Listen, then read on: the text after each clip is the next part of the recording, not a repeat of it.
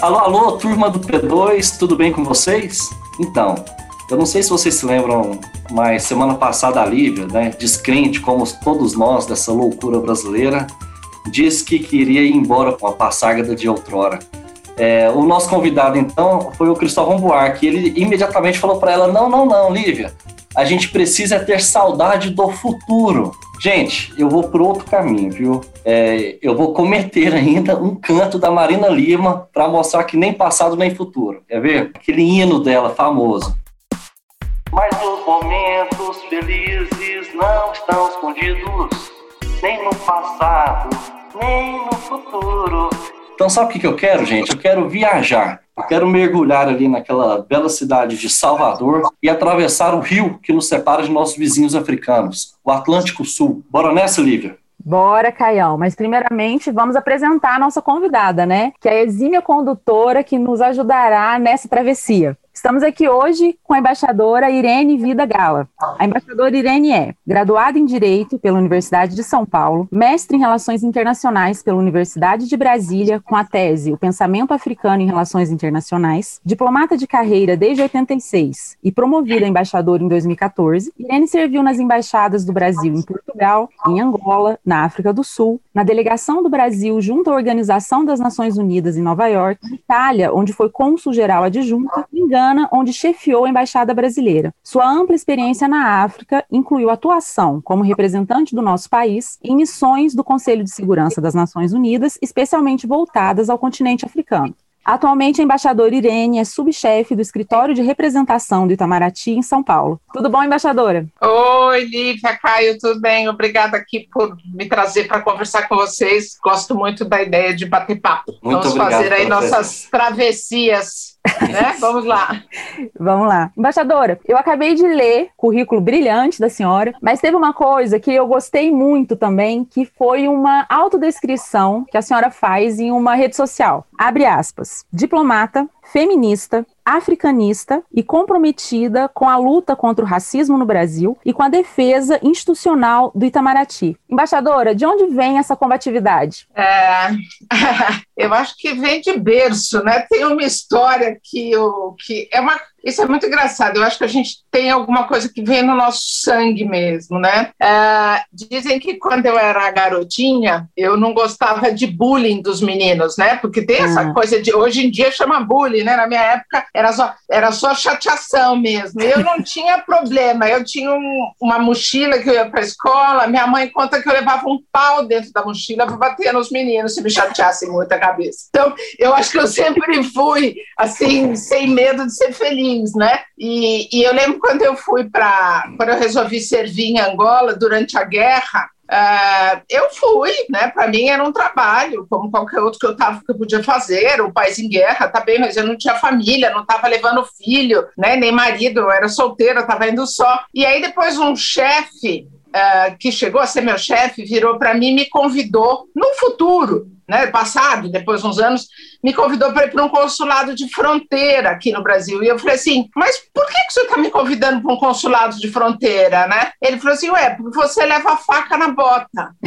Então você veja que a gente tem uma história que vai se formando ao longo Hum. da vida e que e que está no seu DNA. Então eu sou uma pessoa que gosta da luta, né? Que gosta do confronto. E mas é muito engraçado porque na minha vida pessoal as pessoas veem, eu não bato boca, eu sou super Uhum. diplomática, entendeu? Eu negocio Aham. os espaços, mas eu gosto de combater por ideias, né? E, e eu não tenho filhos. E eu sempre disse que eu não queria ter filhos porque eu queria ser independente na minha vocação de falar. No Itamaraty, a gente sabe que, enfim, é uma carreira muito hierarquizada, onde ir para posto, o que que vai ser a sua vida, depende de uma série de, de, enfim, de momentos que tem a ver não só com você, mas com a estrutura da qual você faz parte. E eu sempre fiquei com aquela ideia que se eu pudesse ter filhos, aquilo ia, essa, eu ia ficar refém do que eu pudesse estar dizendo. E, enfim, passado já 35, 36 anos na carreira, eu acho que eu fiz uma escolha que foi muito feliz, porque eu posso ser combativa, entendeu? A combatividade não é um atributo que qualquer um possa ter. Sim. Eu tenho liberdade funcional, né? Porque não tenho dependência de ninguém, mas tenho liberdade econômica. Tem gente que quer ser combativo, não pode pode, né? Quando você pensa Sim. essa questão de eu sou muito combativa na questão feminista, a gente sabe como que as mulheres são muito dependentes, às vezes, economicamente, né? Então, eu acho que está no meu sangue. E foi uma história que eu construí para construir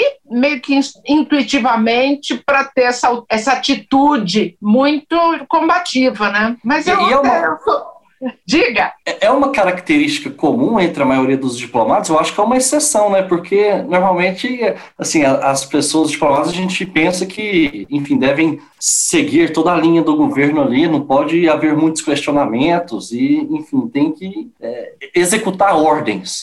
Como é que foi esse comecinho é, e, na sua turma, com seus colegas, você com essa característica talvez destoante dos outros? É, e é bem desde o comecinho mesmo, porque o meu primeiro chefe, que já faleceu, o embaixador Carlos Pérez, quando eu saí para o exterior, que eu estava indo para a embaixada em Lisboa, ele virou para mim na festinha que a gente fez no departamento e falou assim, Irene, eu torço muito para que você sempre tenha um chefes para cortar suas asinhas.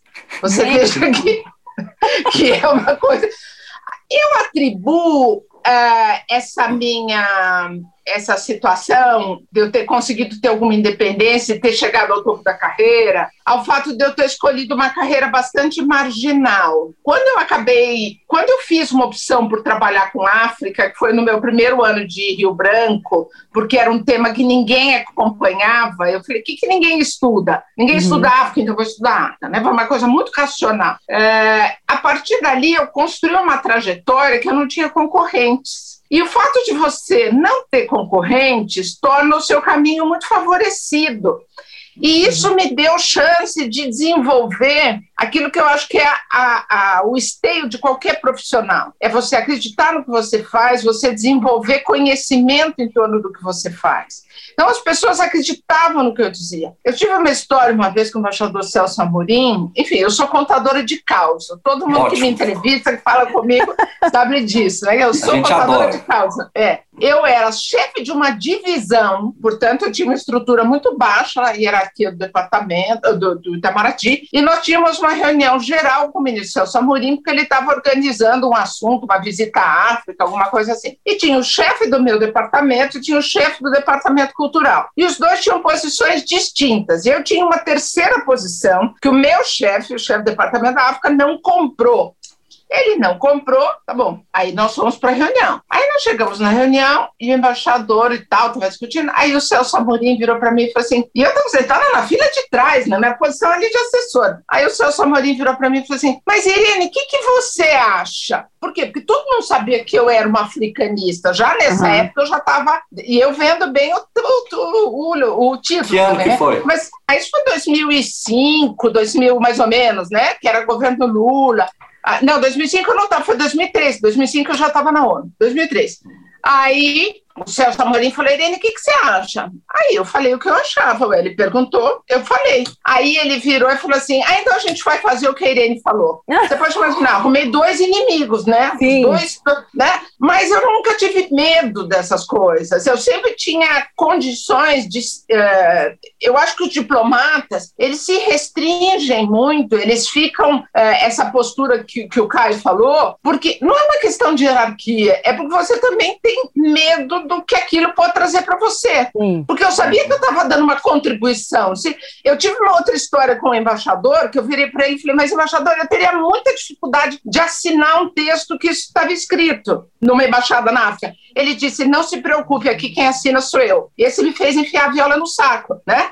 Então, mas uhum. você ter autonomia para dizer o que você acha, e não ter medo, eu acho que é uma coisa que a gente precisa construir mais isso no Itamaraty. Eu, quando sou chefe, nas, nas estruturas que eu tenho a oportunidade de ser chefe, eu convido as pessoas que trabalham comigo a, ser, a serem muito autênticas na afirmação das suas opiniões, mas a responsabilidade de tomar a decisão é minha. Está no Sim. meu contra-cheque. Uhum. Eu decido, mas eu quero estar bem informada. Então, eu sempre fui muito honesta ao transferir, ao transmitir. Eu não faço, vamos dizer assim, que eu tenho uma baixa autocrítica, né? Ou senão esse meu, esse meu comportamento meu suicida, como alguns co colegas dizem. Mas eu acho que, não, que vários colegas também têm essa atitude, não é a tradicional, mas ela não tira respeito pela estrutura hierárquica e pela oposição e opinião de quem está na posição de chefia de tomar decisão. Eu respeito. A senhora assinou aquela, a senhora assinou, falando nisso, né, um gancho que eu não, eu não posso deixar para depois. A senhora assinou aquela carta dos 300 diplomatas que não, fizeram Não, não assinei, nem sabia dela.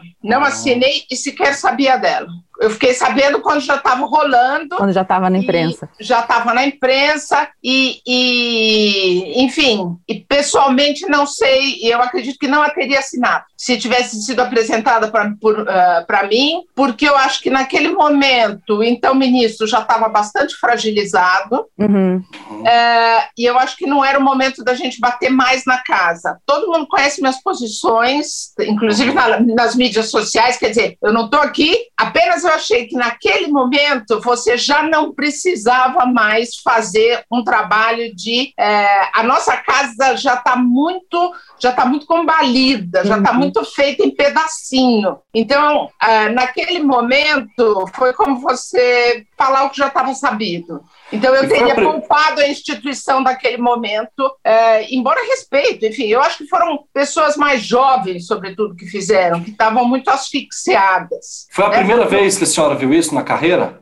Ou já teve é, outros momentos de certa rebelião? É, eu acho que o, o, nível da reação era diferente, né? Era outro uhum. assunto que estava em jogo, né? Porque a, a, a, a gente teve um momento agora bastante particular, bastante único. Mas já houve movimentações dentro da casa no passado, outros assuntos, né? Eu acho que esta carta foi aquele sentimento de dizer a gente precisa pôr coisa para fora, porque a gente está muito uhum. silenciado, né? Mas ela teve uma repercussão pequena, é, quer dizer, teve um dia de mídia, hoje em dia você não consegue ter mais de um dia de mais mídia, um dia. né? E então não causou impacto, eu acho. Ela foi pouco relevante. Embaixadora, mas é, a senhora falou do timing, né? Eu, e eu tendo a, a concordar com a senhora. Tipo, a, o caso já estava se desenrolando pro, pro acontecido, né? Mas a senhora acha que se ela tivesse sido feita, ou mesmo que não tivesse sido feita uma carta para a gente ficar sabendo tudo, né? É, se tivesse tido uma reação é, mais firme no começo, a senhora acha que as coisas poderiam ter é, se desenrolado de forma melhor? Bom, aí é outro assunto, né? Hum. Aí é como é que uma carreira hierarquizada Sim. reage a uma liderança que é democraticamente eleita. Sim. Então, uh, eu acho que a gente tem que respeitar o princípio da hierarquia, mas, sobretudo, a gente tem que respeitar o princípio democrático. Sim. Eu acho que ao longo do período, nós fomos identificando que a mudança de padrão com a trajetória da diplomacia brasileira era mais sensível e começou a ficar evidente no momento que o Brasil começa a agravar sua crise, também envolvendo a questão da, da pandemia, a gente vê como isso tem um impacto para o conjunto da ação externa diplomática brasileira. Sim. Porém, veja só, não sendo uma carreira política, fica muito difícil para você ter qualquer use esperneante dentro do Itamaraty. Não adianta espernear. Quer dizer, no passado, não é hoje, mas no passado se dizia, ah, se uma embaixada entrar em greve, se os embaixadores todos entrarem em greve, ninguém vai notar. É porque é o tipo do trabalho que não tem um impacto diretamente nas pessoas. Então, eu acho que o Itamaraty, por mais que ele fosse, uh, eu, uh, que ele visse problema, o Itamaraty como instituição, uhum. né, os seus integrantes uh, identificassem problemas na condição da política externa, nós não temos mecanismos para colocar isso na agenda sem romper estruturas hierárquicas que a gente deve preservar. Tá? Você veja que eu sou embaixadora, quer dizer, eu já posso estar numa posição. Eu não sou embaixadora no exterior, eu não tenho nenhum posto de representação de alto nível, né? É, eu costumo dizer assim: quando você tem muita, é, muito prestígio, quer dizer, o, fato de você ser embaixador te dá prestígio, ele, isso se associa a uma responsabilidade política. Então, eu achei que eu estava numa condição para indicar quais eram as minhas preferências e quais eram as minhas críticas. Muito sempre dentro do princípio de respeito, né? É, e sem chutar o pau da barraca, porque Sim. eu acho que a gente tem que preservar a instituição. Eu acho que até para criticar, você tem condições de ser uma crítica é, é, identificando quais são os interesses de médio e longo prazo. Uhum. E no Brasil, a gente tem, dentro do Itamaraty, interesse de médio prazo, de médio prazo para assegurar a nossa instituição. Esse, esse, é o meu compromisso com o Brasil, é com o Brasil e com essa instituição. E com a democracia, né? É... Ah, bom, isso foi sim. o que eu disse no princípio. Isso, isso, não, né? sim, sim. Ministro é. e presidente da República eleitos democraticamente. Isso, é. Porque tem uma coisa que eu também digo que, que eu acho que faz sentido, e foi por isso até que eu mencionei como sendo embaixador, eu tenho uma responsabilidade política. É, nós, a gente, eu digo assim, quando eu estou no exterior, eu tenho passaporte diplomático. Quando eu estou dentro do Brasil, eu tenho título de eleitor. Dentro do Brasil, eu sou tão brasileira quanto todos que estão aqui e posso exercer é, o, a minha, a, enfim, o meu juízo político, sem desrespeitar a instituição. Quando eu estou no exterior, isso acaba, porque lá eu sou só representante do Brasil. Né? Então, acho que essa diferença também é, é, é, tem que estar muito bem estabelecida. Eu atuo dentro do Brasil porque posso, em função do papel que eu tenho, tendo em mente esse meu espaço de eleitora.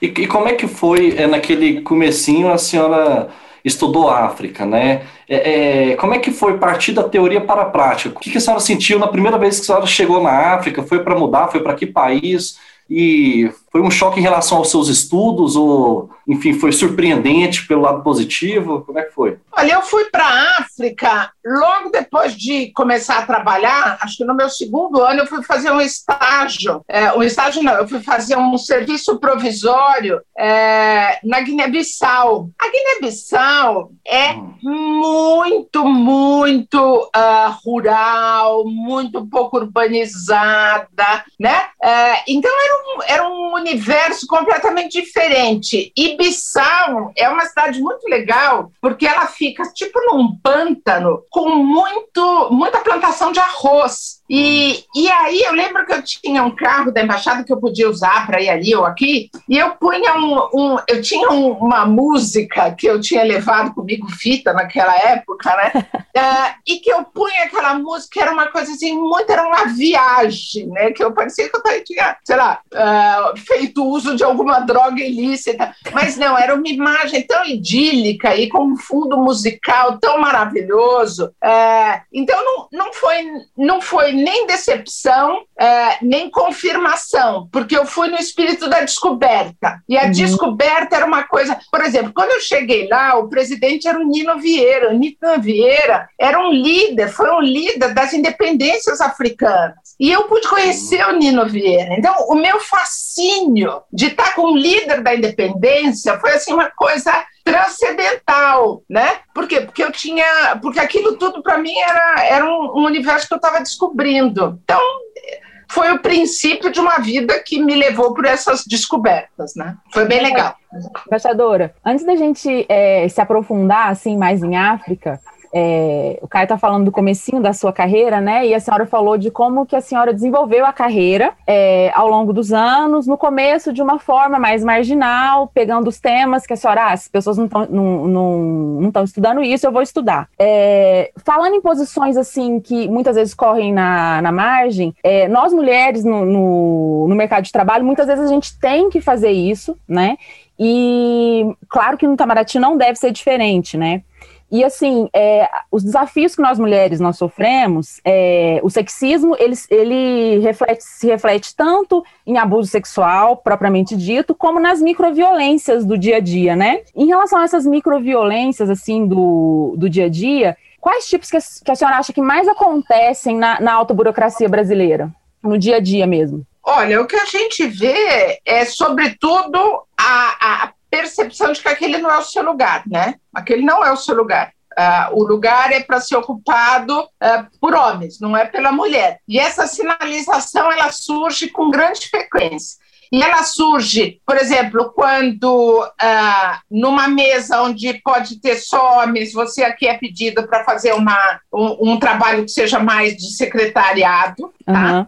Então, essa é uma microviolência muito comum dentro da estrutura do Itamaraty e que as minhas colegas reportam muito.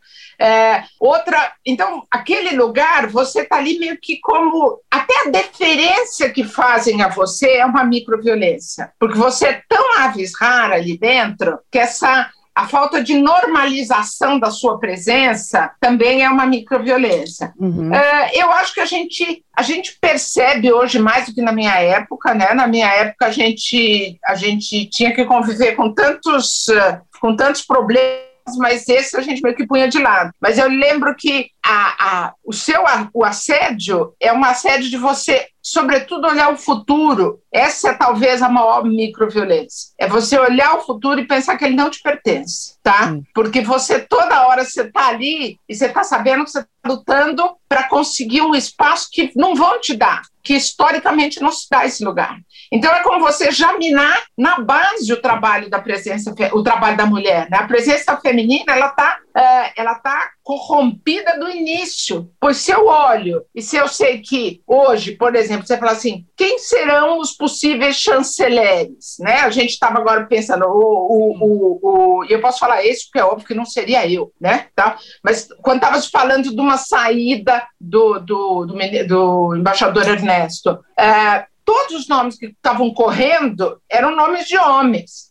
Aí você acha natural que vai ser. Tinha uma mulher, uma colega minha, que podia aparecer. Mas então, quando você olha o horizonte das perspectivas e a perspectiva não abre espaço para a mulher, essa eu acho que é uma imensa violência. Entendi. E mundo afora, é comum a gente, os países já estão colocando embaixadoras, embaixadoras não, é, chanceleres mulheres? É, muitos, muitos. muitos. Muitos. Hoje em dia, enfim, eu não estou falando da maioria, né? Sim. Porque você, quando você põe maioria, você vai por toda a Ásia, você vai por América Sim. Latina, você vai por África. A África Sim. até tem bastante, né? Eu, quando eu fui, quando eu estava embaixador em Acre, a chanceler era uma chanceler, uma mulher. Na África, você tem muitas mulheres que já foram é, chanceler e tiveram postos muito mais importantes, até porque a mulher na África participou da luta de libertação, tem uma tradição. É, de formação, inclusive acadêmica, com que deu a ela um certo prestígio no meio intelectual.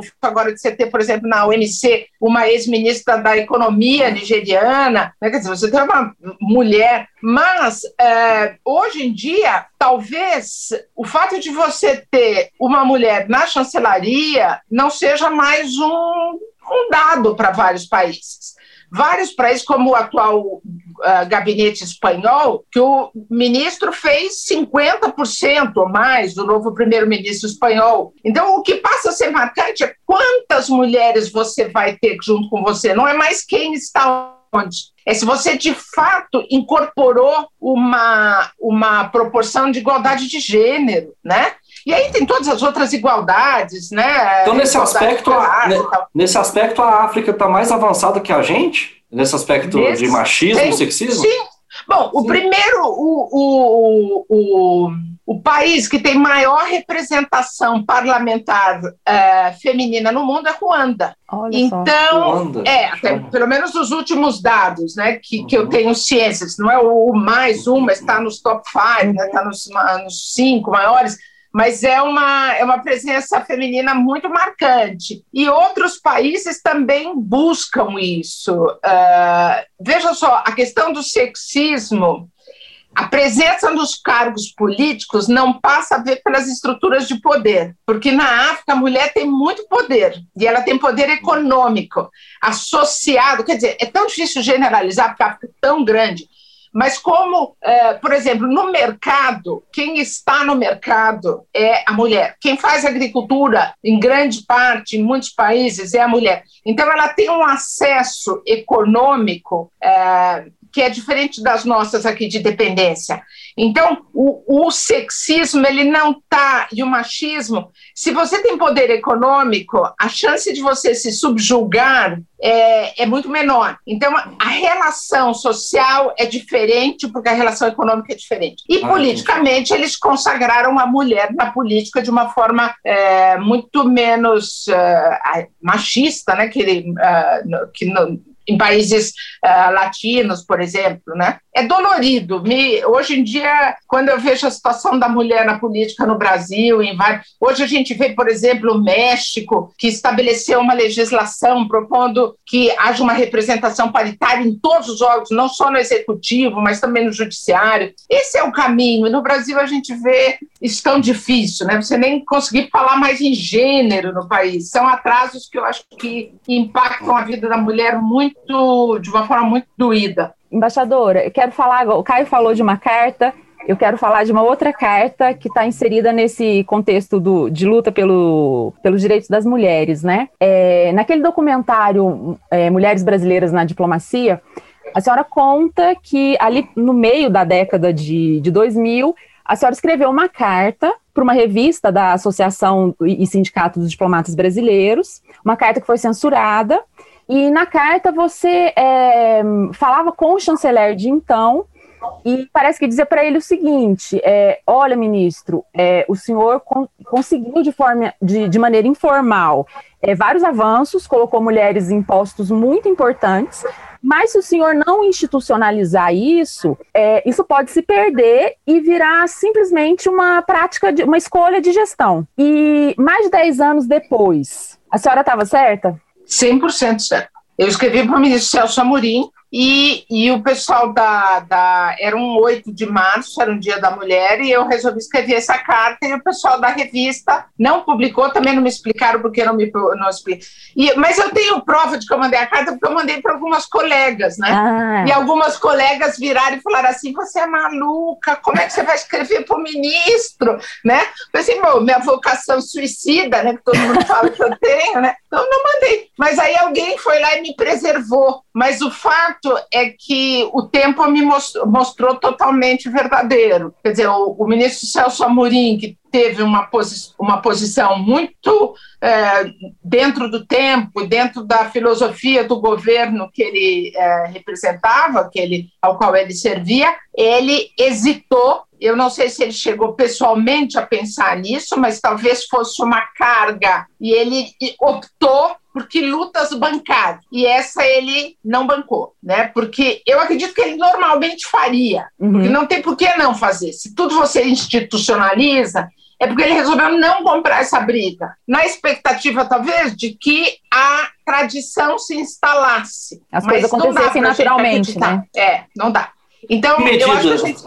Desculpa. Não, que, que medida a senhora acha que ele deveria ter tomado naquela época, assim, duas medidas, assim, que começaria essa, essa institucionalização? Proporcionalidade de mulheres em promoções. Ele fez isso. Ele deu, ele, ele, ele assegurava a presença de mulheres nas promoções é, e ele deu uh, postos importantes para mulheres na estrutura do Itamaraty e embaixadas fora. Então, se ele tivesse feito algum tipo de. O que ele estava fazendo era uma, uma política de pessoal com, uh, com, uma, com cotas, vamos dizer assim, né? Com uma uhum. uh, ideia afirmativa. Se ele tivesse posto isso no papel, quem viesse depois dele teria o ônus de é, não aplicar, mas você pode ir para a justiça pedir aplicação, ou você ou teria que anular aquelas medidas, tornar sem efeito.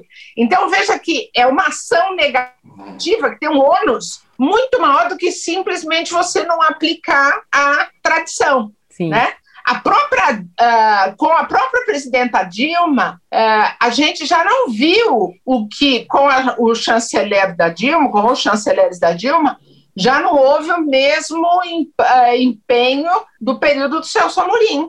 Então, é, a gente tem que ser justo, né? não é uma coisa que é só de, do atual governo, é uma coisa que uhum. foi se esmorecendo. Uhum. Então, uma pena, porque ele foi um chanceler visionário, é, mas não teve força, certamente ele não teve força, porque a instituição que ele estava liderando, com todo o nível abaixo dele de diplomatas, homens, brancos até e tal, ele tinha uma chefe de gabinete que era mulher, mas e tal, essa estrutura não ia apoiá-lo. Uhum. Ele sabia disso. Né? Essa é a minha presunção. É porque ele não fez, porque, no fundo, a estrutura que ele capitaneava era muito menos progressista do que ele próprio. Entendi.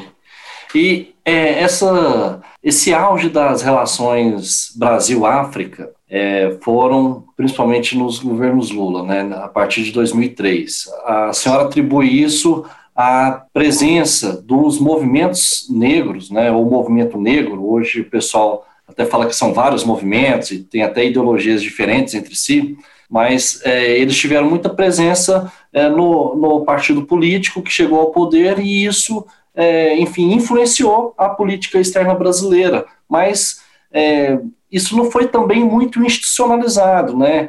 A senhora fala que houve essa abertura de embaixadas, etc., foi muito positivo, mas não, é, não houve uma política muito consolidada em relação a isso. E a senhora atribui talvez a, a falta de escutar o movimento negro que, que a senhora acha que o movimento negro traria, que é, traria mais institucionalização nessas relações Brasil-África? Olha, esse tema é bem, é, é, bem interessante porque o movimento negro, muitas, muitos, e eu não tenho problema de chamar o movimento negro, a gente sabe que tem, mas a teoria do dividir para o reinar também acontece dentro do movimento negro, né? Você, então, eu chamo o movimento negro, a gente sabe do que a gente está falando e pronto. É, o, movimento, o movimento negro, a representação uma população negra, se a gente quiser chamar assim, ela fez pelos movimentos sociais a inclusão da África no programa do governo, e o governo fez isso. Depois, quando eu falo disso, que eu tenho até um livro a respeito disso, eu digo que o movimento negro não teve capacidade de se assenhorear dessa, dessa pauta e implementá-la. E aí, a crítica é ah, mas você está criticando o movimento negro? Não, eu estou fazendo um diagnóstico. A primeira coisa para a gente é, encaminhar uma solução é fazer um diagnóstico. Naquele momento, veja só, era a primeira vez que uma oposição assumiu o poder no Brasil, depois do período democrático. Então, toda a incorporação do, dos espaços de poder que podiam ser feitos pelo Partido do, dos Trabalhadores ou pela oposição é, foi uma novidade, sendo que nesses grupos havia muitas pessoas que já tinham passado por governos de estado, por prefeituras, mas vamos dizer assim, o movimento negro ele não tinha participado do poder em estados e municípios. Então, uhum. chegar na Secretaria da Promoção da Igualdade Racial, montar uma presença burocrática com quadros pouco habilitados e com pouca experiência de negociação naquela nesse antro político que é Brasília. Então eu não digo que eles foram, é, eu não digo que eles não foram capazes porque foram lenientes ou porque foram cooptados. Eles eles tinham muito para fazer, era muita agenda, era toda a área do ProUni, era toda a área de cotas de universidade, ou seja, foi um momento de muita demanda de agência por parte do movimento negro. E essa agência na área da burocracia diplomática foi onde ela talvez tenha mais se perdido. Por quê? Porque a burocracia diplomática não abriu espaço para o movimento negro. A despeito do presidente Lula, a despeito do ministro Celso Amorim, a casa era uma casa branca, pensado dentro de um conceito de política externa branca, com vinculações estruturais, históricas, isso não é mal nem bom, é o que é, é história, né? As vinculações de diálogo com a sociedade civil eram pautadas essencialmente no setor empresarial. O Itamaraty, na área de direitos humanos, até tinha alguma tradição de conversar com o movimento negro por causa da preparação da Conferência de Durban, que tinha sido pouco antes. Mas, para você transferir a agenda de direitos humanos para a agenda de política externa bilateral com os países africanos, precisava de um esforço ali que não teve. Então, o que, que eu digo no meu livro? A política externa do Lula para a África, que surge como prioridade é, indicada e pautada pelo movimento negro, essa política externa com prioridade africana acabou sendo é, sequestrada, e é uma palavra carregadíssima, eu sei disso. Uhum. Eu gosto de usar linguagens fortes para ficar a ideia. Depois a gente negocia a, a, a, precisão do termo, né? Mas a política externa ela acabou sendo sequestrada pelos setores tradicionais, que eram os setores de empresa, das construtoras, a própria política externa multilateral, a, o multilateral econômico, o MC, G20, a questão da reforma do Conselho de Segurança. Então, por que que isso, né, a sua é, por que, que essa política externa acabou não se configurando como um fortalecimento das relações com a África? É, porque os agentes da política externa que podiam fazer essa política externa eram mais do mesmo. Entendi. Então, foco era o hard você... power. Perdão? O foco era a hard politics, né? Economia, sobretudo. Comércio, não economia. Era nem foco, porque ela não era uma questão de priorização desta em detrimento daquela. Entendi. Era uma questão de hábito. A política externa que a gente sabia fazer como diplomata era essa. A política externa que a gente sabia fazer é uma política externa pautada em cooperação técnica. O uhum. governo Lula deu um monte de dinheiro para a BC e foi feita toda uma estrutura, mas a gente não, é, a gente não fez com que essa política fosse, de novo, vou usar outro termo fortíssimo, a gente não racializou a política externa para a África racializar, e eu uso esse contexto, eu uso essa palavra raça, é, no entendimento de que raça é o elo de solidariedade. Uhum. Se você racializa a relação com a África, você coloca nessa relação um elo de solidariedade que é dos dois lados. Como é que a África pode trazer alguma coisa para o Brasil que a comunidade negra quer? Como é que a África, o Brasil, o Brasil negro quer buscar referências nessa África? A política externa pode ajudar a fazer com que essa África, com todas essas suas referências, possam vir para o Brasil. E esse elo de solidariedade é também esse, como é que a gente vai fazer um trabalho com a África de agendas comuns que a gente tem na luta contra o, o, o subdesenvolvimento, na, enfim, em temas de uma agenda social e econômica muito compartilhada. Essa racialização, ela, ela numa medida concreta, assim, então, seria suficiente, enfim, colocar, por exemplo, todos os embaixadores ou interlocutores aí dessa relação é, negros? Não, seria nada algo... a ver com isso. Nada Não, a ver com isso. Seria o que, concretamente? Não, racializar é pensar ah. que todas as políticas tinham que ser transversalizadas pelo componente racial. Então, uhum. você faz uma cooperação, por exemplo, nós vamos fazer uma cooperação na área de é, educação. O Brasil, Sim. tradicionalmente, recebe alunos para estudarem é, aqui, né? No, você estudou na UNB ou por aí, você sabe. Sim. É, por que, que esses alunos que vêm para cá, eles não são inseridos em programas onde eles vão conversar com a sociedade brasileira negra, com jovens brasileiros negros que têm a maior curiosidade sobre o que é a contemporaneidade africana? Por que você não Entendi. faz esse vínculo, vínculo de pensar é. Que existe dentro da sociedade brasileira um grupo que foi quem pôs a África como prioridade? Né? Então, se você tem uma, uma, um grupo na sociedade brasileira que quer a África, ele querem por alguma razão. E essa razão é para quê? É para conhecer a África, é para estabelecer é, vínculos especiais e não só de cultura. Por exemplo, o Brasil tinha, historicamente, no governo Lula também, é, linhas de crédito para o continente africano, né?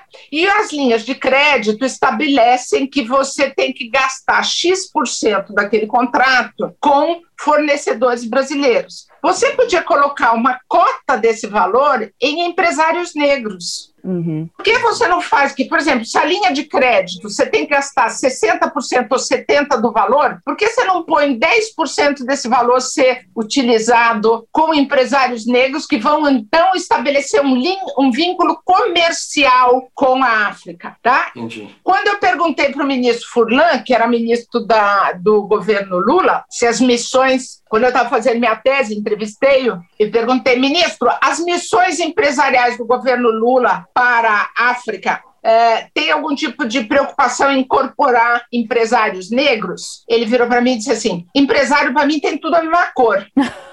a resposta está dada, né? Então, quando, quando eu falo em racializar a política externa, é no sentido de transversalizar toda a pauta da política externa é, com preocupações que são preocupações da comunidade negra, que são conhecer a África, fazer com que a África seja uma referência positiva dentro do Brasil, tá? É, a senhora acha é, desculpa, desculpa, continua. Não, vai adiante. Aqui eu tenho muita história para contar. Eu ia começar a contar um caos. Caio, deixa, não, deixa não, conta, pode contar. Ah, é, conta o caso. Depois é, eu tenho uma pergunta para fazer, fazer tá, para ela, é. para tá. no contexto de tudo que ela está falando. Beleza, Mas conta o caso primeiro. É, quando o presidente Lula foi, acho que em uma das primeiras viagens dele à África, ele foi ao, salvo engano, ao Benin, e ele foi a uma cerimônia ele foi uma cerimônia tradicional que fizeram para ele. E ele sentou no meio de um de uma assim como se fosse um, um pátio onde tinha tambores. Era uma cerimônia tradicional. E colocaram nas costas dele ele sentou num banco alguma coisa assim tipo um, um, um banco real né de um rei e puseram nas costas dele uma pele de leão.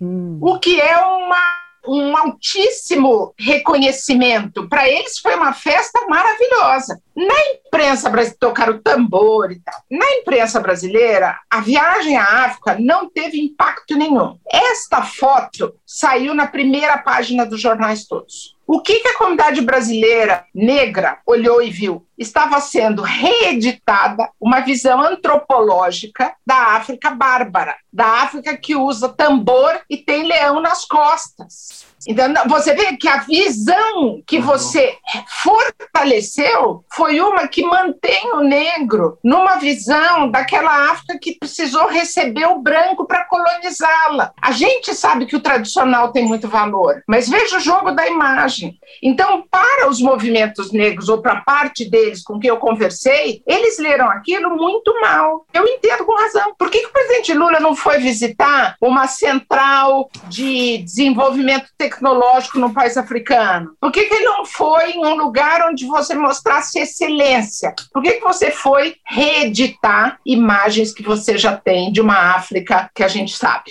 Atrasado. Sabe? Isso são micromensagens uhum. de uma política externa sendo operacionalizada por um Itamaraty que, ao montar a agenda, não percebeu como é que era esse traço para a população negra e branca, porque os brancos compraram essa ideia e reforçaram essa imagem. Faz sentido para vocês?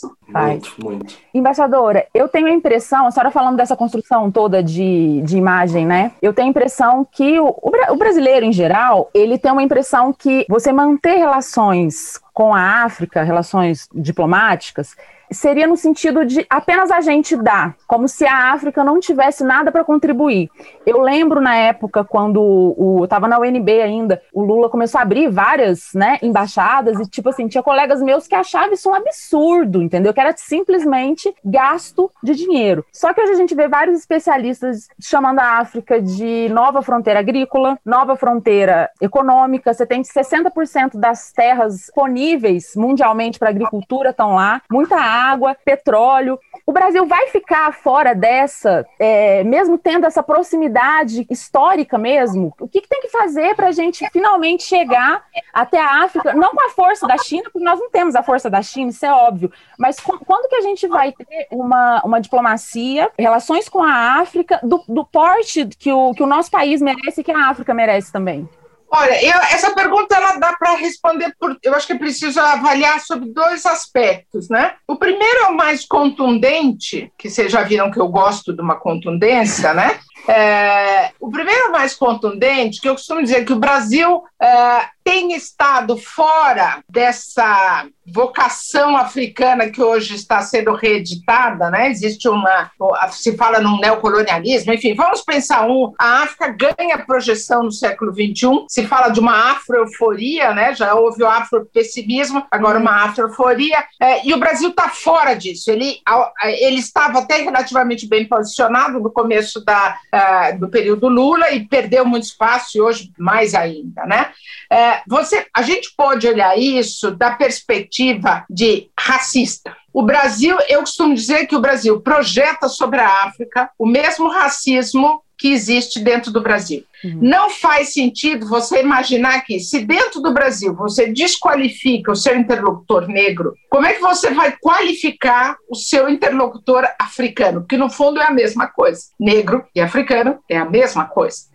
Então, a gente, o que eu vi ao longo da minha vida, trabalhando muito na África, é que o brasileiro desqualifica o seu interlocutor africano.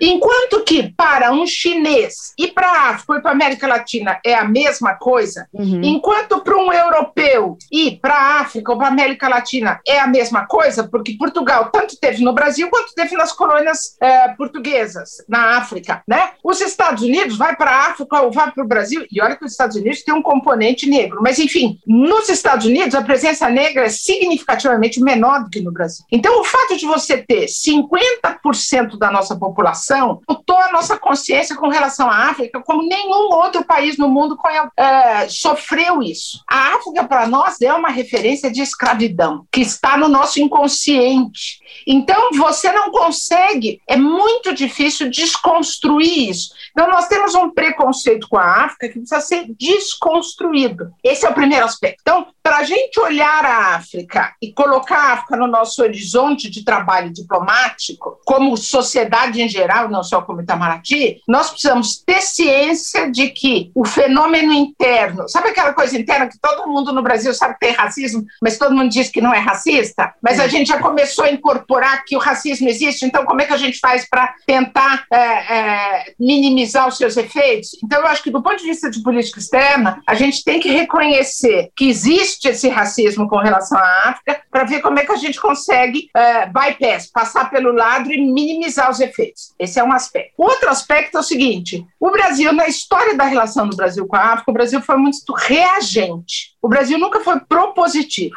Foi em função do que, na minha avaliação, quando a gente olha o histórico da relação com a África, a gente vê que, em função de avanços é, da inserção da África no mundo, é que o Brasil estabeleceu essa relação com o continente africano.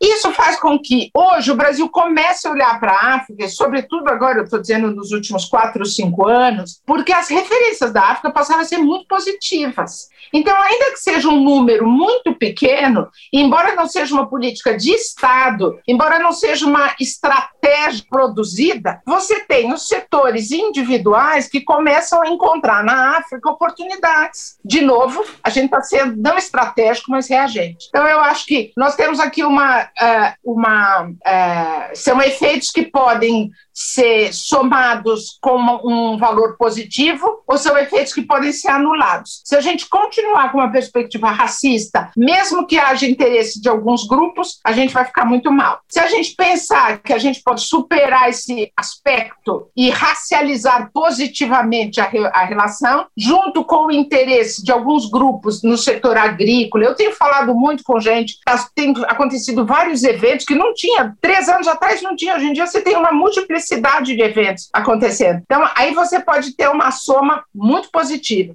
que eu acho que a gente tem, de fato, uma vocação para atuar no continente africano e não só na área agrícola. Os africanos querem a nossa parceria, então acho que pode ser muito positivo. Você acha que essa, essa relação ela pode ser consolidada também por meio da diplomacia? A paradiplomacia, né, é, ultimamente tem se falado muito, principalmente no regime climático, né? São cidades e estados que, mesmo se que o país não te, esteja adotando aquelas metas, etc., eles se comprometem. Então, assim, ainda que é, no nível estratégico o governo, a União, não tenha essa visão, principalmente nesse governo e tal, você acha que é possível, por exemplo, e necessário que um estado como a Bahia, uma cidade como Salvador, um Rio de Janeiro, de alguma forma estabelecesse essa diplomacia paralela e, e atraísse essa, criasse mais vínculos é, com a África, começando, obviamente, pela questão cultural, mas também outras questões? É, você foi no no foco que eu ia dizer, né? É, quando você menciona Bahia e Salvador, a gente volta para a tese culturalista e a gente volta para a tese quase que antropológica, né? Hum. É, eu tendo a sair disso. Quando você fala de cidade, você fala de ambiente, eu imediatamente pensei no regime de águas. O Brasil tem um, a maior bacia hidrográfica do mundo, que é a do Rio Amazonas,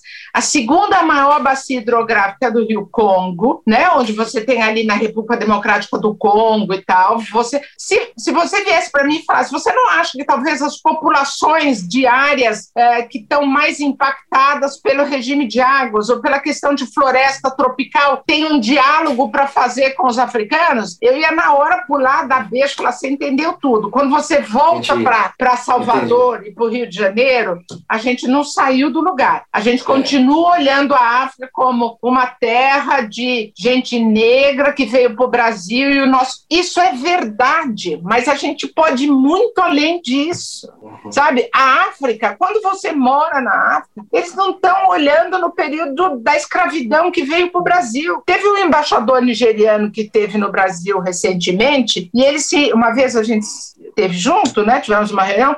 Ele falou assim: não aguento mais me entrevistar com brasileiros e eles virarem. Ah, você sabe que nós somos o segundo maior ne país negro depois da Nigéria? Ele fala: porra, que saco, toda hora vocês me lembram que a gente tinha escravo que veio para cá, sofrido, né? A gente tem outra agenda. Então, é, é, veja só, eu não nego a validade da questão identitária. Não é por aí. É porque a questão identitária ela tem muito valor dentro do Brasil e a África tem referências que podem ser muito positivas e são. Veja o caso que eu citei da pele do leão, o impacto negativo. Mas a agenda Brasil-África é hoje uma agenda contemporânea. Nos anos 60 e 70 se estudava a África nos institutos de estudos africanos, que era só antropologia, religião, literatura. Uhum. Não, eu quero estudar, é, eu quero estudar agricultura, eu quero estudar é, ambiente, eu quero estudar temas que são super contemporâneos e essenciais para o desenvolvimento africano e para o desenvolvimento brasileiro. Tá? A situação de saneamento nas cidades, é, das grandes cidades africanas, é igual à nossa situação de saneamento. Tá? Ah, ah, eu acho que, e eu peço desculpa até por monopolizar essa conversa, mas é uma chance que eu tenho de dizer para as pessoas: vamos atualizar o nosso debate hum. sobre a África. Porque mesmo os bem intencionados insistem no que eu considero bastante. É, enfim, é, é, pouco produtivo, né? A gente precisa ter uma ideia de uma África moderna, contemporânea, dinâmica, até para empoderar os brasileiros negros. Você acha que isso, é, é, é essa questão, né, desse debate que ainda está aparentemente superficial, isso reflete a superficialidade do debate brasileiro em relação à questão identitária também, que o foco tem sido apenas esse, não, não se foca na questão econômica e, e como as pessoas vão, enfim, ter melhores empregos, ter uma perspectiva educacional melhor, ter um Estado, sim, para, enfim, viabilizar um crescimento econômico para o país, para possibilitar bons empregos para as mulheres negras, para o povo negro, para todo mundo. E a gente só fica nessa questão, parece que assim, se a gente, é, se amanhã o racismo acabasse, é, se amanhã o racismo acabasse, essas relações econômicas extremamente desiguais continuariam e essa opressão continuaria. Mas a gente só fica, a gente não debate questão de classe, assim, você acha que reflete um pouco essa superficialidade? Olha, eu acho que esse debate é muito interessante, porque tem muita gente no, no ambiente é, no, no ambiente do movimento negro fazendo uma discussão sobre capitalismo, sobre relações de produção, uhum. Sabe? É, porque é um debate histórico no marxismo. O marxismo não reconhecia a raça, né? O marxismo ele se faz e, e é eu sou fascinada pela produção de conhecimento africano, autores africanos. Eu acho que uma coisa que me juntou muito à África foi logo no começo da minha carreira ter tido a oportunidade de fazer uma análise de, de epistemologia, né? Uma análise de como é que o conhecimento se produz na África, com que razão, de que forma, né? E, e quando você olha os próprios africanos discutindo a questão do capital, é, você vê que no Brasil tem muita gente dentro do movimento negro fazendo essa discussão. Você não consegue desvincular o que foi a questão de raça do processo de é, é, promoção do capitalismo uhum. e como é que hoje, numa sociedade brasileira, você ainda usa o, a mão de obra negra para o reforço de um processo econômico. Eu acho que eu acho que o debate identitário ele está bastante eivado e eu acho isso positivo. É, ele está bastante evado da, de uma reflexão sobre as contradições ou sobre o modelo econômico. Uhum. Talvez não é, não seja o, o debate que ganha mais visibilidade, até porque o debate que ganha mais visibilidade ainda é aquele que está confrontando a questão só do ser negro. Eu acho que o movimento negro já sabe que é negro, então eles já transcenderam isso. Nós, brancos, ou a mídia branca, está ainda discutindo esse tema, mas eles já passaram disso. Inclusive com um ativismo muito forte, né? Agora a gente está vendo no momento de pandemia, né? É, eu acho que há muita sofisticação no debate no movimento negro e reflete eu gostaria, é muito legal, eu tenho visto com alguma. Agora já, já é difícil dizer que é frequência, não é? Mas já começa a surgir momentos de você ver a intelectualidade brasileira, e não só negra, mas também, é, identificando interlocutores na África né, encontrando interlocutores em universidades africanas, o pensamento africano começando a fazer parte de uma reflexão entrando, encontrando espaço. Isso é muito rico. Isso vai ser altamente valioso, eu acho que para, a, a, para o fortalecimento das relações bilaterais. Embaixadora, mas eu também acho assim que o contrário do que o Caio falou também não é verdade, né? Por exemplo, assim, se de repente, num passe de mágicas, todo mundo tivesse um bom emprego e acesso à educação e tudo, o racismo também não desapareceria, né?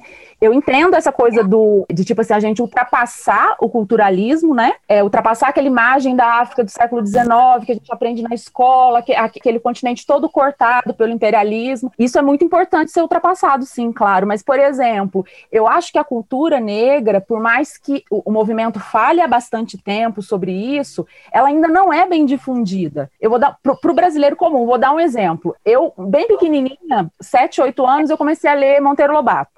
E no Monteiro Lobato tem o, o, os volumes que tratam de mitologia grega. São três ou quatro volumes. E eu fiquei apaixonada por mitologia grega. Durante muito tempo gostei. E depois apagou na minha memória. Há uns três, quatro anos, eu fui começar a ler um pouquinho sobre as, sobre as religiões africanas. Candomblé, por exemplo, riquíssimo. E eu vi as mesmas histórias ali, os mesmos mitos, e muitas vezes contados de uma forma muito mais interessante, porque mais parecidos com a minha realidade. Então, assim, a história não está contada ainda, né? Porque porque é, é, eu falei assim, gente, eu com mais de 30 anos e eu não sabia tudo isso aqui. Como eu não sabia disso? Entendeu? Eu acho que ainda tem o que contar da cultura, tem muito que contar da cultura ainda. Sem dúvida. E eu, sou, e eu enfim, eu defendo inteiramente isso, né? É, eu faço esses meus alertas sobre o culturalismo porque eu acho que gente de boa vontade acaba fechando uhum. o discurso em cima disso. Sim. Mas quando a gente vai para a área de cultura, que eu sou fascinada pela cultura, é, eu, quando eu cheguei aqui em São Paulo, eu tentei, mas enfim, não deu na época, a gente estava evoluindo, aí veio a, a depois a, uma mudança de governo, aí também já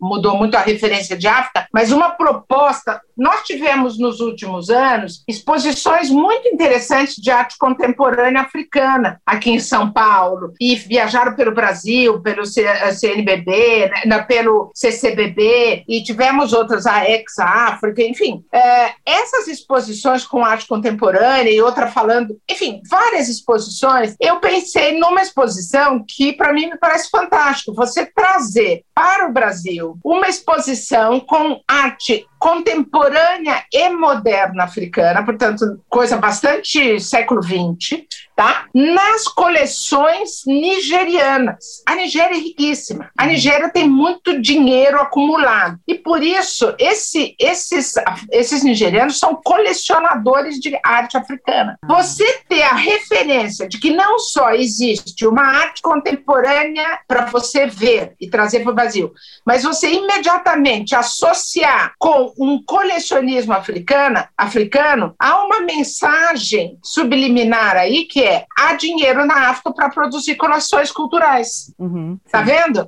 Então, mesmo quando você trata de arte, você tem que mandar outras mensagens sim. com isso. Uhum. Você veja que quando fizeram o ex-África, não foi o ex-África, foi uma outra, foi uma exposição que teve no MASP, aqui em São Paulo, é, que era sobre travessias, que era diálogos entre a, a, os atlânticos, né?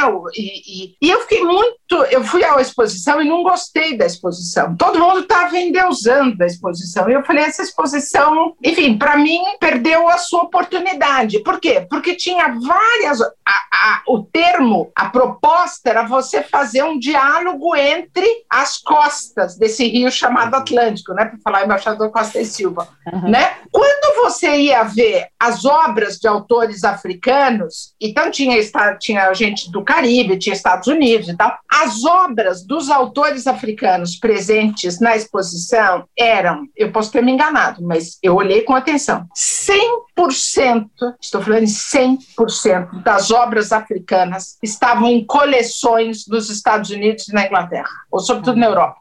Ou seja, você faz um diálogo com o Atlântico, mas ninguém põe o seu pezinho na África. É. Você continua uma leitura que é a que eu chamo de uma leitura racista com relação à África. A África não tem o que buscar, nem sobre a África. Eu vou à Inglaterra buscar obra africana. Isso é de uma pobreza. Quer dizer, uma, a, a essência da mensagem que a exposição queria discutir já caiu por terra. Sim. Difícil. Embaixadora. Eu, não eu sou muito chata. É porque e você podia falar assim, ah, como você é antipática falar essas coisas.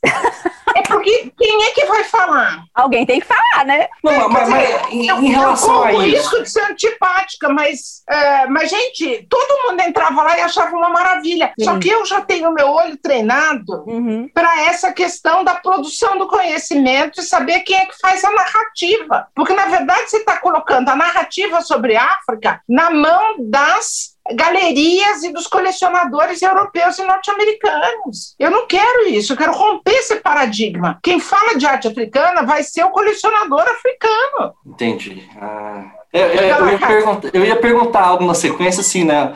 É, mas agora, é, agora a senhora me, me esclareceu, porque eu, eu, pensei assim, cara, mas são esses colecionadores que têm muito dinheiro, que têm um olhar também, obviamente, é, pode ser, enfim, ocidentalizado, mas tem um olhar, enfim, de muito estudo em relação a essas questões, vão lá e, pegam as melhores obras, digamos assim, né, e, e trazem e fazem a exposição. Mas agora você está falando que lá na África tem vários colecionadores com aquele olhar e, e, e pegam é, ótimas obras também, né, então tem muito dinheiro, então realmente deveriam pegar esses colecionadores. Não só eles têm, como você tem um grande debate no âmbito da Unesco, que é de recuperação das obras, Quer dizer, você tem alemães, você tem todos os todo, todos os uh, o, todo o esforço colonial do século XIX e do século XX que roubou obras da e que está em museus, em coleções do Ocidente. E a gente vai legitimar isso. Quer dizer, você pode até dizer, ó, tem uma coisa que está lá que é única que a gente tem que trazer. Mas não, as obras que estavam ali naquelas exposições eram obras absolutamente que você podia encontrar, é, enfim, com muito mais quantidade é, em coleções africanas. É, é a forma de pensar. Eu posso uhum. pagar minha língua. O organizador podia vir para mim e falar assim: você come a sua língua,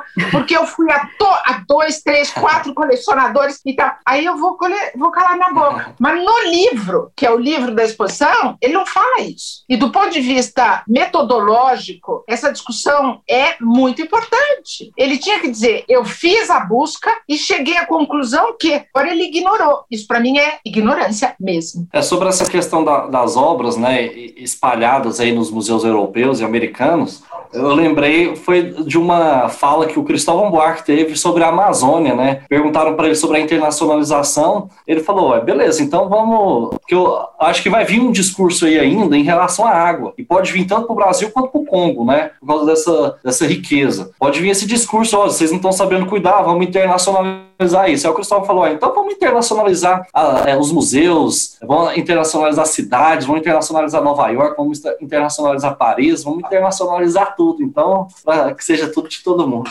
É, enfim, é, é, é uma dialética, né? A gente, é muito legal quando, o que eu acho muito, muito rico, para mim, é, eu já usei essa palavra, mas é que é fascinante mesmo, é ver como é que a gente pode, como Brasil, compartilhar um lugar com o continente africano, com países africanos. A gente tem um lugar de fala que é muito, muito compartilhável no, na inserção internacional. É, é claro que o Brasil tem uma concentração de renda com que faz com que ele detenha capital, mas a África também tem concentração de renda, ela também detém capital. Você tem uma pobreza, hoje eu estava lendo uma informação, classe média no Brasil é quem ganha 600 reais. Sabe? Isso é você levar. Se você vê o número da classe média, o número de pobres, o Brasil é pobre, a África é pobre. Então eu costumo dizer, quando eu olho para a África, eu olho para a África que está dentro do Brasil, né? E essa e a gente tem essa essa capacidade ou essa uh, vocação de encontrar posições compartilhadas no cenário internacional para, uh, para pelo menos pensar isso. E a gente conseguiu já, por exemplo, a questão das vacinas, né? É,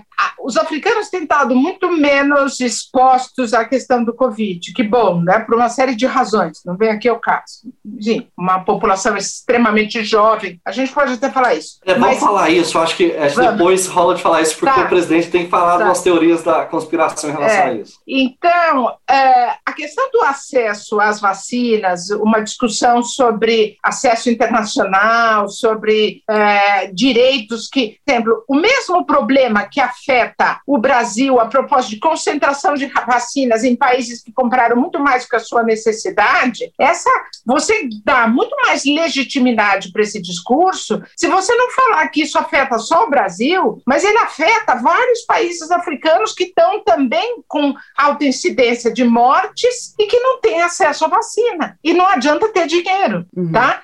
Então, é, é, do ponto de vista internacional, aquela perspectiva multilateralista, para quem tem pouco poder, que é o caso do Brasil e dos países africanos, é melhor você juntar poder. Então, a África ela é um parceiro em agendas é, multilaterais, multilaterais e, e agora a questão da vacina me parece óbvio. Agora, se a gente quiser furar a fila da vacina, como a gente está tentando, você pode furar a fila no, no cenário internacional. Mas o Brasil tem um histórico, por exemplo, de medicação na área da AIDS, que foi uma história que aproximou muito a AIDS, que ia ser o grande, junto com o Brasil, os grandes cemitérios de gente com AIDS, o Brasil foi lá e se juntou com a América Latina e com a África para conseguir combater, para conseguir fazer a, a, a, rever a situação das patentes para medicamentos do, do coquetel do, do, contra a AIDS. Então, é, eu acho que a África é um parceiro natural para a gente em função dessa África que existe dentro do Brasil e que não é os 53% ou 54% da população. Uma grande parte coincide, mas é uma outra África que é a África do, da, do, do, desafio de um desenvolvimento. Tá certo. Caio, você vai fazer mais uma pergunta sobre a vacina ou eu posso perguntar outra coisa? Pode. Não, eu ia, eu ia perguntar para a Irene se ela sabe de informações a mais, porque o presidente tem falado, né, que a África está com a situação controlada em, e ninguém e os jornais não pesquisam isso, os jornais não trazem isso para a gente, não nos informam, mas tem falado que a situação da África está controlada em relação às mortes por Covid porque eles tomam ivermectina. Aí eu queria saber se faz algum sentido para a senhora tem informações sobre isso? Olha, a questão é a seguinte: eu, eu vejo as questões de números na África e tal. É, em primeiro lugar, sobre ivermectina, né? Ivermectina não é um remédio que você toma todo dia. Os africanos, há muito tempo, eles tomam ivermectina, as crianças tomam, mas é aquela coisa, você toma uma vez a cada seis meses, porque você tem que cuidar das lombrigas. Sabe aquela história que tem que. Uhum. É, Sim. Não é um remédio que você toma em bases regulares. Você toma porque você tem um problema específico, aí você toma três comprimidos, acho que é esse ponto final, e aí quando vem um novo ciclo, você vai tomar. Isso não tem nada a ver com o controle da doença. A controle da doença tem a ver, e os africanos têm dito isso, por uma série de ações, e as ações são talvez é difícil ainda, não há estudos, mas é uma combinação de elementos que passa essencialmente por uma população extremamente jovem. A média etária no continente africano é menos de 20 anos, é 19 ponto não sei o quê. Ou seja, Caramba. é muito baixo para você pegar doença. Outro componente, as populações são essencialmente rurais. Então, se você tem populações essencialmente rurais, você não tem gente se entrando no mesmo espaço de contaminação, tá? Depois você tem, por exemplo, a Etiópia, que é um país muito grande, você tem 75% da população que é rural. É, depois, eles fizeram um trabalho de coordenação e de fechamento de, de fronteiras muito eficiente. Eles têm um centro, depois do ébola, ou do ebola, que eu nunca cheguei à conclusão de como fala, eles criaram um centro de controle de doenças contagiosas de esfera continental que atuou muito neste momento. E eles não brigaram entre si. Eles foram lá, quer dizer, houve presidentes uh, que até adotaram dentro do seu país uma linha negacionista, mas como, e aliás morreram, né? A gente teve essa situação de presidentes que morreram com o Covid. É, o presidente da Tanzânia, da, da, da ai, quem foi da Tanzânia? Foi, é, acho que foi da Tanzânia. E, e, então você tem uma, esse, esses componentes de organização institucional, é, fechamento de fronteiras. Há um outro aspecto que também é muito importante: o contato dos africanos com os estrangeiros é muito reduzido. Uhum. A quantidade de gente, por exemplo, você vai falar assim, ah, mas tem um monte de chinês trabalhando. Gente, os chineses vão lá, ficam fechadinhos dentro do compound deles. Quando começa e fecha as fronteiras, você não tem europeu indo para lá, sabe? Não é Brasília que vai gente do, do Brasil inteiro para dentro de Brasília. Você não tem fluxo de pessoas com fora do mundo, fora do continente africano. Onde você tem mais na África do Sul, porque você também tem populações mais urbanas e você uhum. tem o maior aeroporto, né? Depois você tem Etiópia, mas Etiópia é uma população jovem e rural e um país mais frio que estava, mas a questão da temperatura não vem ao caso. Ou seja, há outros componentes para justificar que não tem nada, que, que a ivermectina ela é realmente ela não explica tudo isso. Não, explica nada você, disso. Vai você vai precisar uh, negar todas as outras teses até poder confirmar Sim. essa, né? Porque essa é a menos provável. É muito mais provável você pensar que uma população que não se mistura, que está no campo, que é essencialmente jovem, que não tem ônibus e metrô para ficar andando todo mundo dentro de ônibus e metrô. Os mercados onde há confluência de pessoas são mercados a céu aberto. Mas a gente ainda pode falar que a população é, é rural, porque tem até um, um livro daquele Planeta Favela, é, eu esqueci o nome do autor, mas assim, eu, até por causa do livro eu cheguei a olhar do Google, do Google Maps, perto de Kinshasa ali, é, é a, a, são gigantes as aglomerações assim de, de favela, etc. É, é, a senhora tem uma, o Brasil tem 85% de população urbana. A África, ela, é, geral, ela tem quanto? A senhora sabe, assim, por alto? Olha, ela tem mais de 50% rural com alguns países. Só que você pegou que país? Você pegou República Democrática do Congo, que tem uma guerra. Você hum, pegou, por exemplo, se você pegar Angola, que é outro país que teve uma guerra recente, as pessoas migraram do interior todos para o litoral, tá? Mas se você hum. pegar países é, onde não passaram por processos dessa natureza, você tem megacidade. Kinshasa é uma megacidade. É, na África do Sul, você tem megacidades que eram o público que trabalharam em torno das, da, da, da, indústria de mineração, né, que vinham inclusive de toda a região. Nigéria é, é um país gigantesco, com lagos, uma gigantesca cidade, não só lagos, né? É, mas a gente está falando de um continente que é gigantesco. Quando eu falo de África sempre, eu começo por mostrar o continente e dizer tudo que cabe dentro da África. Eu vi seu mapinha. Os Estados Unidos. Você viu meu mapinha? Eu vi, vi. Quer dizer, não dá para falar de Kinshasa, né? Estados é. Unidos, é. na Europa Ocidental, ainda cabe Japão. É, essa é a África, ela é meio grande. Né? Então, ela é essência. Eu vou prestar mais atenção para esse número, mas a África é essencialmente rural ainda. Uhum. A cidade, o, o processo de, é, de. A África está passando por um processo de mudança, e esse processo de mudança de hábitos de consumo e tudo passam pela urbanização das pessoas mas ainda é muito frágil, até porque a urbanização costuma estar associada a um processo de indústria. E a África tem frágeis indústrias, né? O processo de industrialização não se conforma, não se, não se converteu consolidou. numa realidade, nos consolidou. É, e há, há um esforço de você manter a população no campo, inclusive com a agricultura. Embaixadora, deixa eu fazer uma pergunta para a senhora, que eu vou misturar aqui feminismo, África e ONU. É, é. As, as, as, teorias mais tradicionais de relações internacionais, elas são muito criticadas porque elas consideram que é, os objetos, como, por exemplo, assim, a alta política, política de poder, política de sobrevivência, é, elas são consideradas objetos neutros e impermeáveis a, a, questões de gênero, né? E a perspectiva feminista da, das relações internacionais critica muito isso. Eu queria saber se a senhora acha que o maior protagonismo feminino é, pode trazer, por exemplo, é, novas perspectivas para questões de segurança e questões de construção da paz. E queria também que a senhora contasse para a gente um pouco da sua experiência em missões na África, do, representando o Brasil no Conselho de Segurança. Tá. Olha, eu gosto muito de falar sobre isso porque eu, eu aprendi muito na minha vida. Eu, eu fui formada na África, né?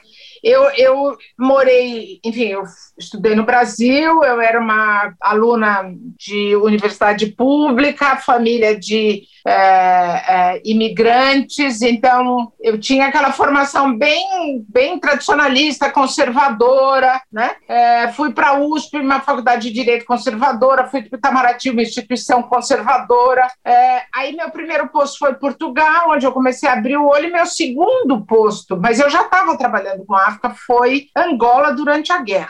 Uhum. E então eu me formei como ser pensante mais maduro, né? Ou amadureci vamos dizer assim, dentro do universo africano. E eu me sensibilizei para a questão de mulheres quando eu estava na África, porque eu estava lá durante o período da guerra e estava todo mundo negociando paz, tinha uma missão de paz, o Brasil tinha uma participação importante nas negociações no Conselho de Segurança em torno da, da, da guerra em Angola. É, e uma coisa que eu ouvia muito lá das, africanas, das angolanas era: nós queremos a paz porque mulheres não mandam seus filhos e seus maridos para a guerra. Eu fiquei com essa ideia na minha uhum. cabeça. Então, para mim, ficou. Eu que não estudava teorias feministas de relações internacionais, primeiro que eu nem estudei relações internacionais, mas eu aprendi ali no terreno essa frase muito forte: nós precisamos da paz, nós queremos negociar a paz. Elas queriam ter acesso às mesas de negociações, que as mesas de negociações eram totalmente masculinas.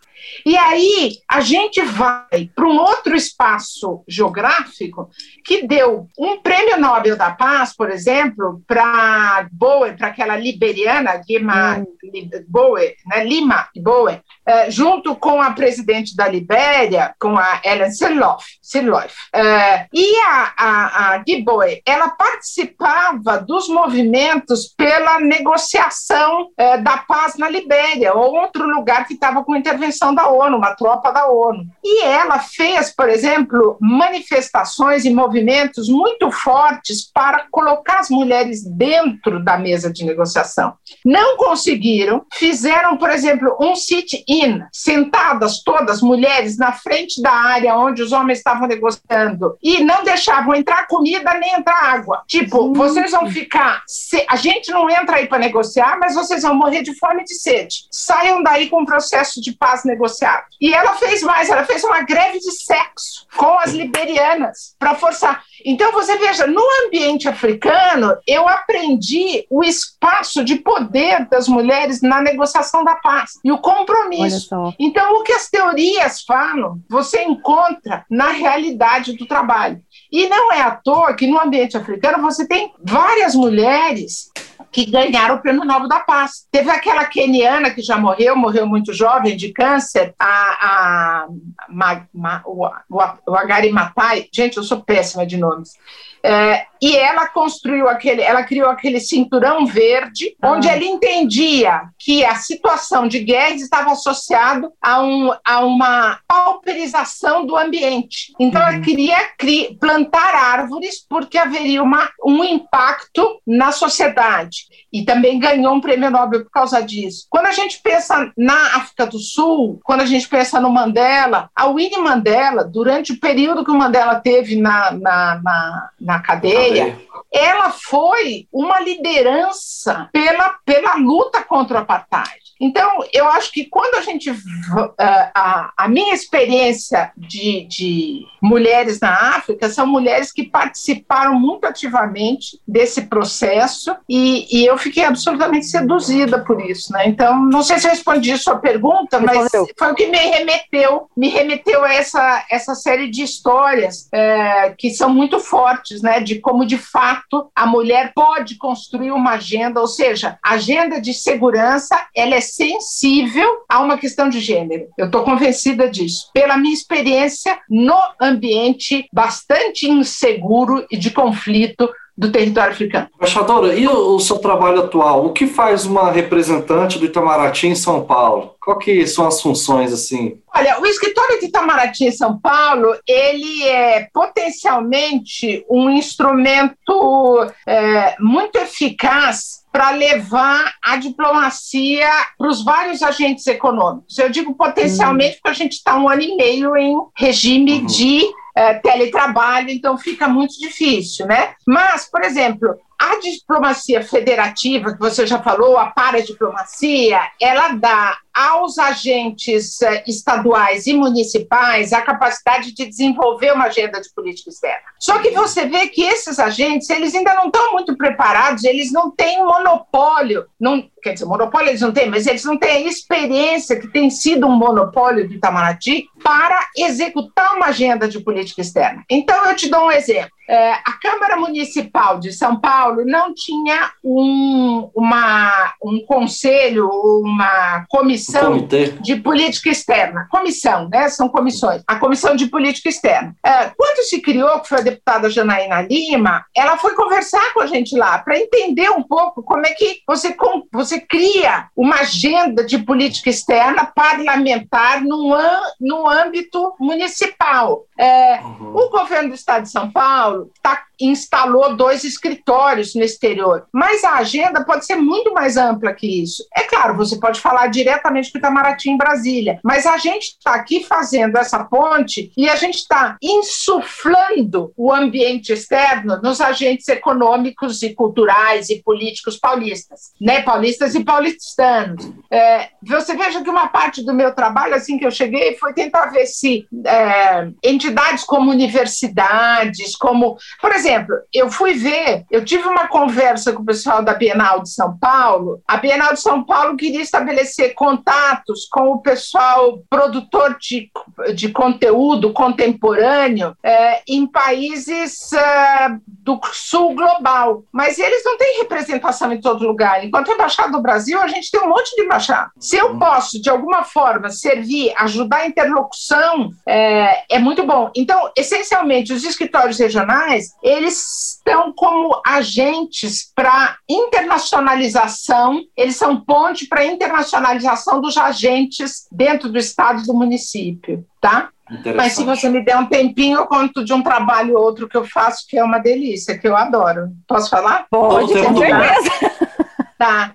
É, a gente no Eresp, que é o escritório de representação do Itamaraty em São Paulo, é, eu, a gente criou um projeto que é levar simulações da ONU para escolas públicas. Ah, Porque quando eu cheguei aqui em São Paulo, quando eu cheguei aqui em São Paulo, eu fui convidado, quer dizer, o Eresp foi, eu fui como pessoa representando, fazer uma palestra numa simulação da ONU que um colégio muito chique aqui de São Paulo, um colégio uh, né? É, e, e eles iam fazer um fim de semana inteiro de negociação, alunos de ensino médio. E eu fui para a abertura. Achei aquilo extraordinário, achei fantástico. Primeiro, eu sou velha, ter feito simulação, porque as simulações começam muito depois da época que eu frequentei escola média e mesmo faculdade, né? E depois eu brinco que eu fiz simulação, não, eu fiz de verdade, trabalhei na ONU de verdade, né? Então, aquela simulação para mim foi fascinante e eu fui atrás de saber o que, que era aquilo. Aí eu soube que faziam algumas escolas, as escolas internacionais, algumas escolas privadas e as universidades algumas, mas que a escola pública tinha alguns, tinha algumas referências de umas experiências que o Haddad tinha feito. Depois eu vinha fazer, vinha saber que em São José dos Campos uma escola faz isso, antes hum. da gente fazer, mas era uma iniciativa que eu não sabia.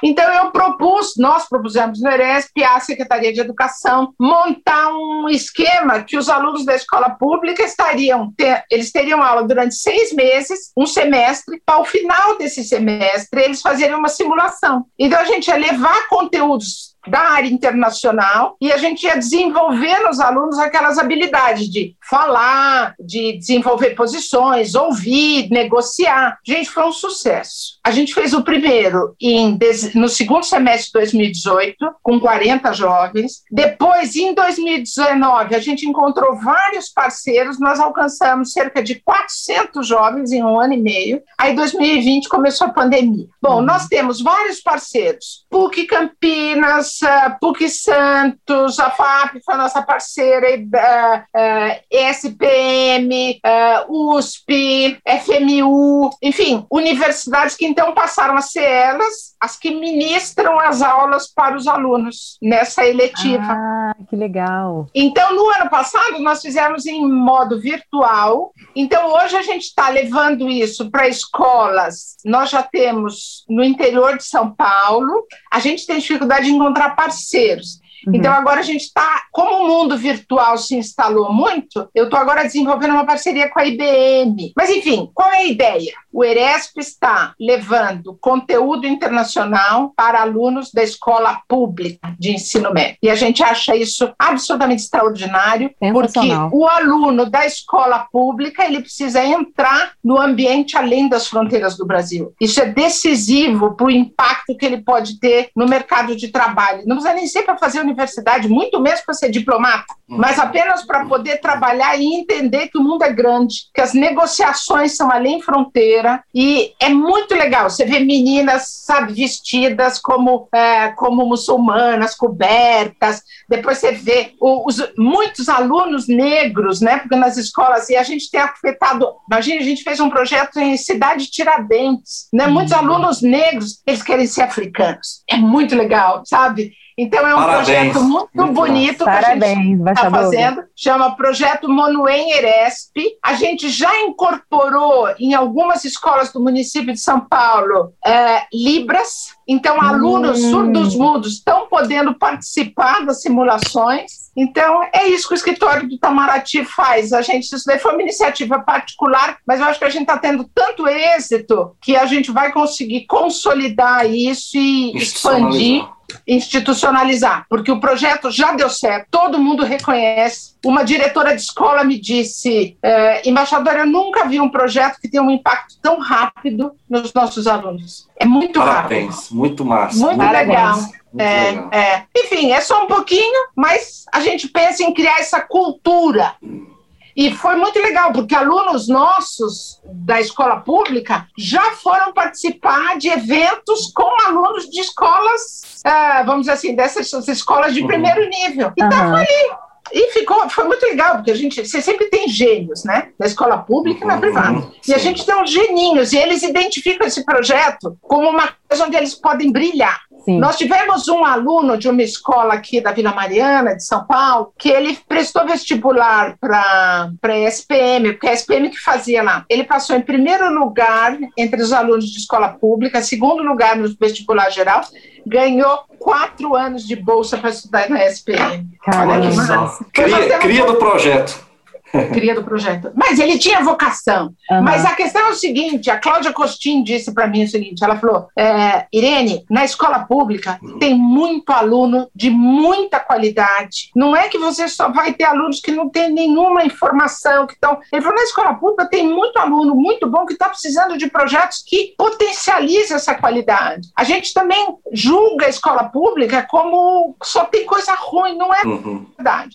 Então, esse projeto é uma oportunidade. A gente dá oportunidade para o aluno. Se ele tiver, e a gente divulga muito para que eles tentem se é um curso difícil, é uma coisa muito nova para eles, mas a gente tenta ver se eles aderem. Mas tem sido muito legal, tem sido muito legal. Muito, muito bom. Caião, vamos chamar a embaixadora para o nosso desafio? Então vamos lá com Momento Jânio Quadros.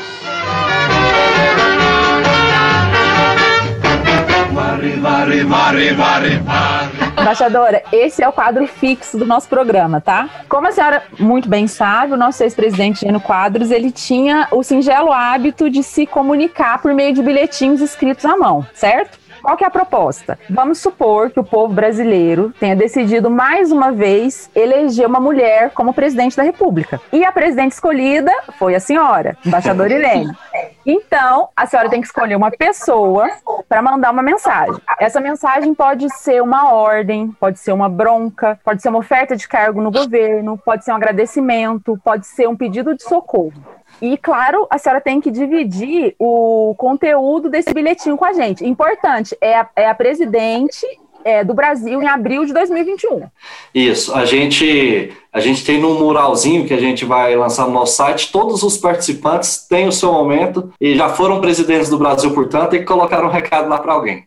E eu tenho que escrever agora o recadinho? Você Pode falar. Não, pode falar. falar. E a gente escreve, vai escrever no site. Tá. Meu recado, bom, podia mandar para muita gente, mas eu vou mandar meu recado para quem pode fazer. Eu vou mandar meu recado para Luísa Trajano. A Luísa Trajano, então, você, Luísa Trajano, possivelmente não vai ouvir meu recado, mas quero dizer para você. A gente manda para você. Você tem feito a agenda das mulheres dentro do limite de espaço que você tem. Parabéns.